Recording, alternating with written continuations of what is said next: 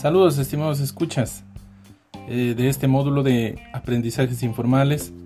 El día de hoy vamos a hablarles de un tema muy importante como lo es ¿qué es el aprendizaje informal? El aprendizaje informal podríamos definirlo como la adquisición de conocimiento en el puesto de trabajo, prescindiendo de aulas, mediante el acceso e intercambio de conocimientos, experiencias, información entre diferentes entes y personas, todo desde un prisma social abierto. Debemos recordar también que la generación de este sistema de aprendizaje informal parte de la filosofía de la transparencia y la apertura, permitiendo que los empleados, tanto públicos, privados o inclusive estudiantes en casa, de todos los niveles del Estado, tengan participación, así como también la tienen los ciudadanos.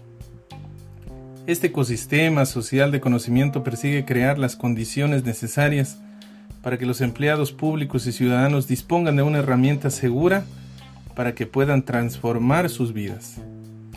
Por ejemplo, algunos ejemplos de aprendizaje informal podríamos citarlos como divulgar, compartir, socializar, utilizar redes. Utilizar redes también puede ser una de las opciones.